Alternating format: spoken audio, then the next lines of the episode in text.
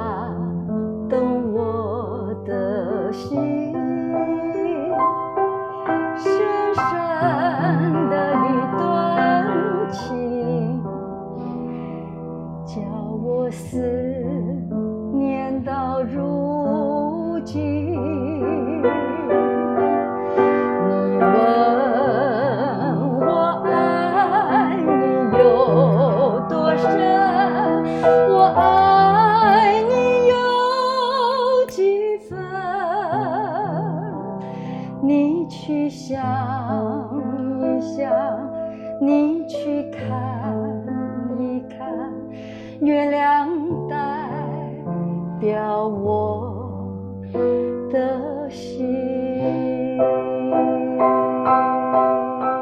心情就变得比较柔活力全没了，这样。对对对活对力全魅魅力全，魅力跟活力两个人不知道往哪一边方向走，You're on the crossroad，OK 啦。我今天现场为大家访问妹呢，高君素梅，喜爱她的朋友其实都知道她的真性情。然后她其实没有太强烈的政治立场，她唯一的立场就是她的族人原住民啊。是那当然很少人问她为什么会去从政，其实连我都很好奇。然后呢，哎，我要谈所有的问题之前，我要先来解放你。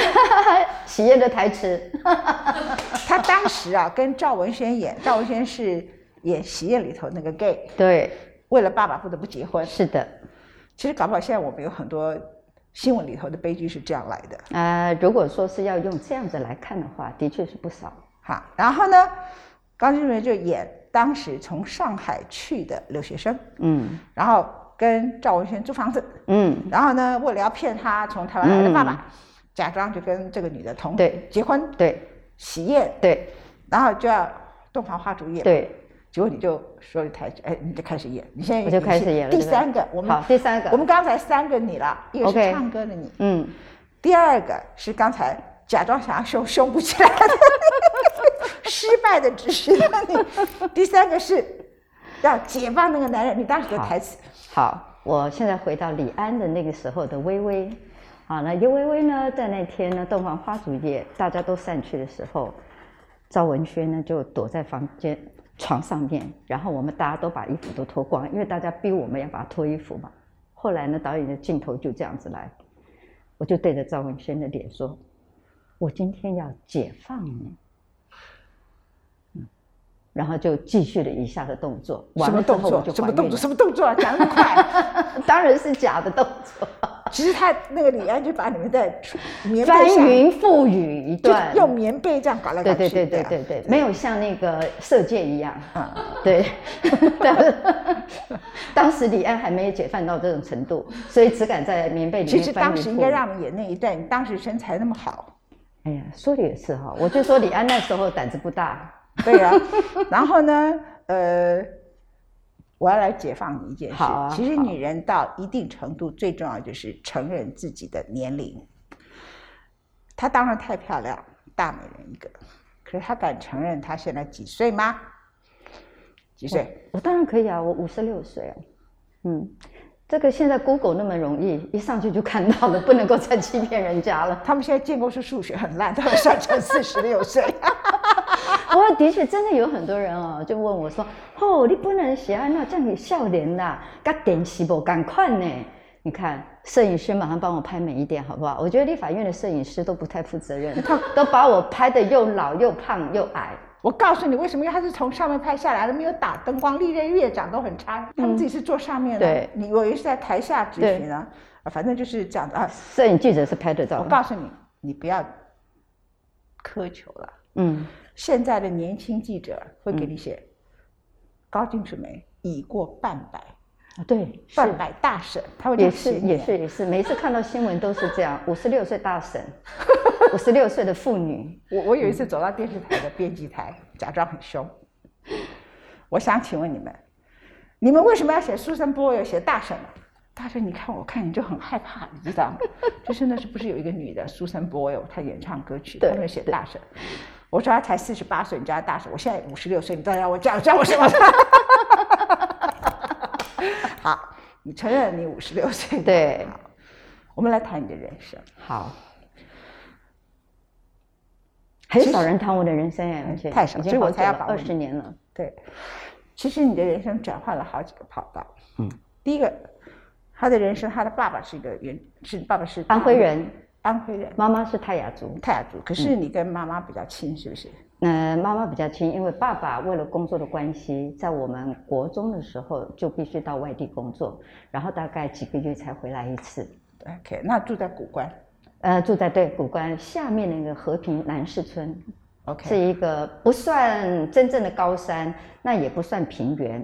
然后我们那个村庄呢是有叫和平乡吗？。对和平乡，所以每一次什么土石流什么有关，就是你们那里。呃会的有的。然后我们有四分之一客家人，四分之一原住民，四分之一闽南人，四分之一。我爸爸这种老欧啊，四分之一，因为以前去开那个横贯公路留下来的。所以他是去开，他们都是开横贯公路留下来嗯的。OK，然后你自己从古关，呃，后来你为了念七年高中，念七年高中，对然后其实为了赚钱在对，为了中学费唱歌嘛，，因为是私立学校。哈呃，我那个时候私立学校每一学期就要两万多块，嗯，两万多块对一个我家庭来说是不可能的，所以我就跟校长说，我可不可以出去打工？嗯。然后就到西餐厅去唱歌。嗯，嗯，然后每天几点去唱歌？呃，每天学校对，每天学校，因为我们那个时候住校，嗯。然后住校呢，我就必须要跟社监说，然后要经过校长的同意，校长也同意我，所以我学校放了书包之后呢，我就会这个坐坐车到台中市区，然后就在当时的台中公园旁边有维也维也纳餐厅啊，还有一个叫做天王西餐厅的，就开始驻唱。然后那个时候驻唱呢，一个月大概三十分钟，六千块，对学生来讲很大了。嗯我那个时候算有钱人哎、我说啊，你后面是捧恰恰，你跟我啊，讲。对对对，后面呢就会有主秀。如果大家回想起来，以前的西餐厅前面一定是驻唱歌星，然后中间是有一点点知名度的，像江蕙啊、哈、嗯杨烈啊、江淑娜这种的，比较、比较在西餐厅已经是有知名度的。然后最后一个就是所谓的主秀，主秀曾经有 Billy 啊啊，我碰过的，然后曾经有那个蹦恰恰跟不是蹦恰恰，碰碰跟那个廖俊宇碰碰，廖俊宇碰碰，对，你看看得到吗？我们才会记得这个名称，廖俊宇碰碰。哦，对，廖俊宇碰碰我这类的们现在是在，，我们现在是在讲台湾史嘛？对对对，然后他们一个礼拜哦，嗯我知道哦，这看到他们领薪水就领那么厚，一个礼拜哦，一个礼拜我是一个月六千块，他们那么多里面的六张而已，所以那时候连江会都还算第二线了。第二线的，哦，对那你别你别别在乎了啊，这样对，当时我心里就在想说，哇，我什么时候可以拿到那一叠？而不是想说我要多少有名。我说以后我一定要拿到那一叠，我不要再有六张了。后来你是怎么样走进演艺？后来我是来到了台北，因为青年高中演艺科，他高三可以校外实习。然后我就来到台北的校外实习。所谓的校外实习呢，就是在西餐厅唱歌。嗯，当时是在西门町里面最多，如果大家还记得的话，有最多的西餐厅，百老汇啊，什么什么等等，勤工啊这些上下左右跑哈，你大概可以跑大概四场到五场。嗯，那个时候呢，就从八千块开始唱，也是一个月的。嗯，然后从中午开始唱，后来我小有知名度了，从中午开始唱，唱到。半夜的所谓的酒店，嗯，我一天可以唱十二场，哇，很辛苦哎，很辛苦。然后从西餐厅唱到那种酒店，还有美人鱼，嗯，对，那个时候小亮哥还在美人鱼那里当主持人，他就跟我说：“妹妹啊，你怎么不读书啊？赶快回去读书啦！我告诉你，像你这个样子哦，你会红哦，我的头都给你做。”为什么？他为什么觉得你不会红？不知道，可能看我又丑又矮又。又不是漂亮，然后就这样。几年之后，我碰到小亮哥，他说：“哎呀，素梅，我真是走了眼呐！想不到原来你那么红啊！” 小亮哥，后来你就在演艺圈是怎么样的一个机会开始可以突然当上连续剧？好，我就是唱了西餐厅，然后当时的呃小燕姐主持的《大精彩彩金大》，有本事你来拿那个制作人。呃，叫什么陈什么东哈，他就刚好在下面看到我唱歌，就问我说：“妹妹，妹妹，我唱完了，就把我叫过去，你有没有想要来歌唱比赛？”我说：“我去歌唱比赛得到什么好处？”他说：“你可以有奖金拿，还有奖品可以拿。”我说：“哦，这样子吗？”啊，我说：“很好啊，那你们什么时候要录影比赛？”他说：“我们一个礼拜哈录四集，你只要把这个四集哈都录完哈。”那你如果连续赢的话，你就会奖金奖品。结果那时候我真的拿到了很多的奖品，那个奖品包括什么？呃，弹簧床的睡垫呐，什 么鬼东西啊？听起来很好笑。然后还有那个烘碗机，厂商在。对对对，烘碗机那种一个扁扁，然后这样盖子盖子这样打开来的，放在桌上型的那种烘碗的哈。还有那个随手拉的卡拉 OK 啊，所以那个时候，但是。他那拿那个礼物还要我还要缴税，你知道吗？嗯，然后我就跟他撒娇，我说不行啊，黄年青制作人，对我说不行啊，黄大哥，我我没有现金，那我我我不要去，我不要拿这个奖品。好了好了好了，你不用缴税了，这个你拿走吧，拿走吧。所以那个时候我家呃老家进了非常多新的东西。然后之后呢，怎么进了戏之后呢，就因为大金彩彩金大很有名了。那时候很多人都要守在电视机前面看，说这个小女生怎么那么厉害啊？每一首歌都会唱，我当然厉害啊！西餐厅，西餐厅如果人家客人点歌你不会，第二天老板就要把你 fire 掉了。对啊，所以我的脑袋里面至少有两三百首歌以上在。其实他的记忆力非常好，很少人知道。那有一次呢，我可以讲吗？他跟我讲一句话，他现在的他，他跟我说，因为他只有高中学历。他其实是很可以讲哈，好吧，你讲吧。他说，其实他的内心抵触，他是个很自卑的人，这让我大吃一惊。是，一直都跟着你，因为你们有机会去念大学，对，就看看到有学问的人就很崇拜，对，然后以为那些可以爬到很高位置的重要的政治人物都有一番本事，因为人家的学历拿出来的，不管是真的还是假的博士都有，但是都是博士，要不就是硕士，对不对？好，所以你就觉得。好像一看到别人，内心永远有的爱人一截。但其实我就告诉他说：“no，其实你的记忆力非常好，你完全很快的就可以抓到问题的重点。然后或许你对有些议题本来还没那么熟，当有一个算熟的人一跟你解释清楚，你马上就抓到。所以他是聪慧的，而且记忆力非常的出色。好，谢谢倪文倩。真的，自从你这样跟我讲了之后呢，我就再也比较。没有这种自卑的感觉，因为坦白说到立法院二十年啊，因为我是演艺人员进去嘛，你知道有一些记者啊，尤其记者有分演艺记者，还有政治圈的记者。然后一进去政治圈的记者，我也不太熟。那机场有经常啊哈，有时候会揶揄啊哈，就认识谁？你认识哪几个？我当然刚进法院，我不会认识，因为以前从来不看政治版新闻嘛。然后在咨询的时候呢，大家就会看我出笑会不会出什么笑话，这样那种心态，其实我从眼睛就可以观察得到、感受得到。那我从来也不说就是自己努力吧。然后一直到您跟我说了以后，我说是啊，对我心里面是很善良啊。我虽然书读的不多，但是至少我讲义气啊。至少我讲义气，他太讲义气了。他虽然没有大政治立场，但是呢。当所有的人都看着罗志强在凯达格兰大道夜宿四十九天的时候，他去陪他。嗯，如果那是一个很大的一个属于某一个特定政党的场合，他就不会去。不会，他看一个人孤苦伶仃在那里。嗯，这位有侠义的女人，不是去解放他，是去拯救他。你还是解放他？我告诉你为什么？他告诉我，他没跟你讲实话。没有，嗯，他每天晚上陪他睡觉的人是一个男的，叫郑兆兴。对，帐篷就在他隔壁，是，而且打呼声跟猪一样大声，所以他没跟我说睡觉。然后呢，你给他的那个鼓励啊很大。他虽然脸书写的很好，他的脸书经营的很好，可是他在舞台上不是演讲台上不是那么会讲话，尤其到这种比较偏乡地方，嗯。我看他就是不是口才特别好的人，哈，然后但是他很努力，哈，那那比如说以前你跟严清标标哥对。是好友，是。那不管严宽和该当选还是林静怡该当选，我觉得是应该交给选民去判断的，哈，是。那你跟彪哥是好友，他以前对你在对原住民联盟的原基法，还有挡住了马告国家公园的十万棵的块木。会被砍的这样子的一个未来的结局，所以彪哥其实也很讲义气。所以我们今天马告公园那些十万棵的快木公留下来，就是因为彪哥，就是因为彪哥。对，其实他们讲的都是彪哥在偷东西，其实是相反的。相反的，当时呢，各政党，尤其是民进党政府要成立马告国家公园，当时要开的是呃四个呃五条路，然后四个油气区。你想想，四个油气区跟五条大路。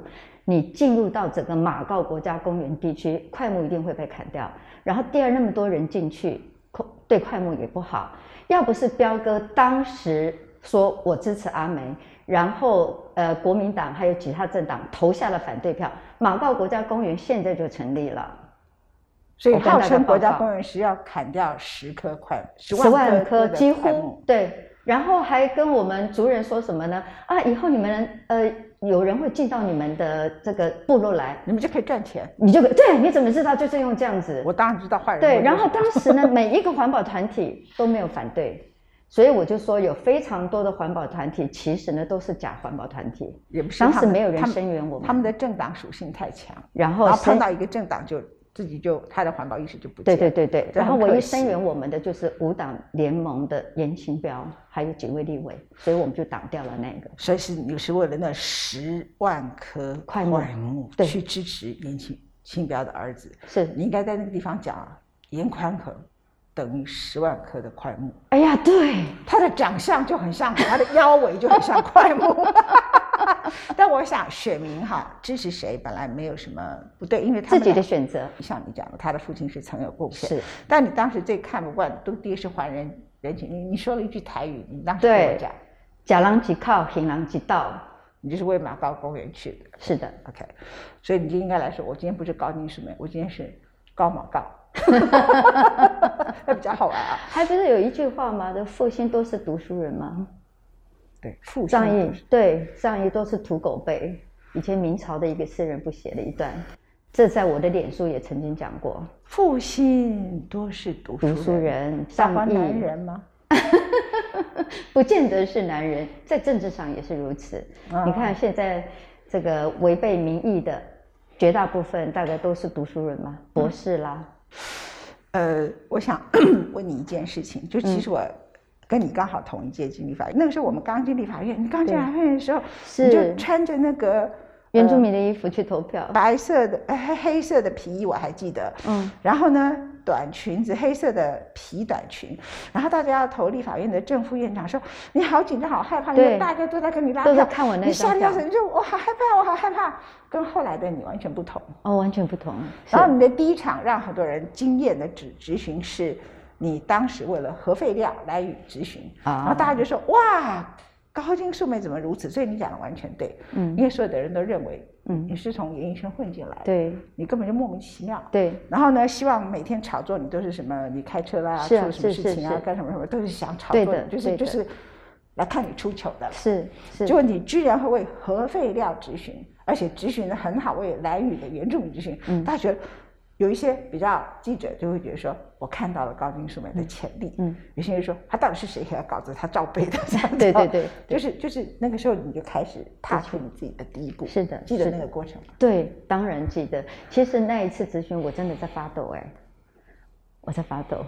其实我很紧张，虽然我舞台经历了那么多啊，演戏也经历那么多，拿麦克风的经历也很多，但是就是我刚刚说到的，第一，你对自己是缺乏自信的，认为觉得矮了人家一截，因为你读的书不够多。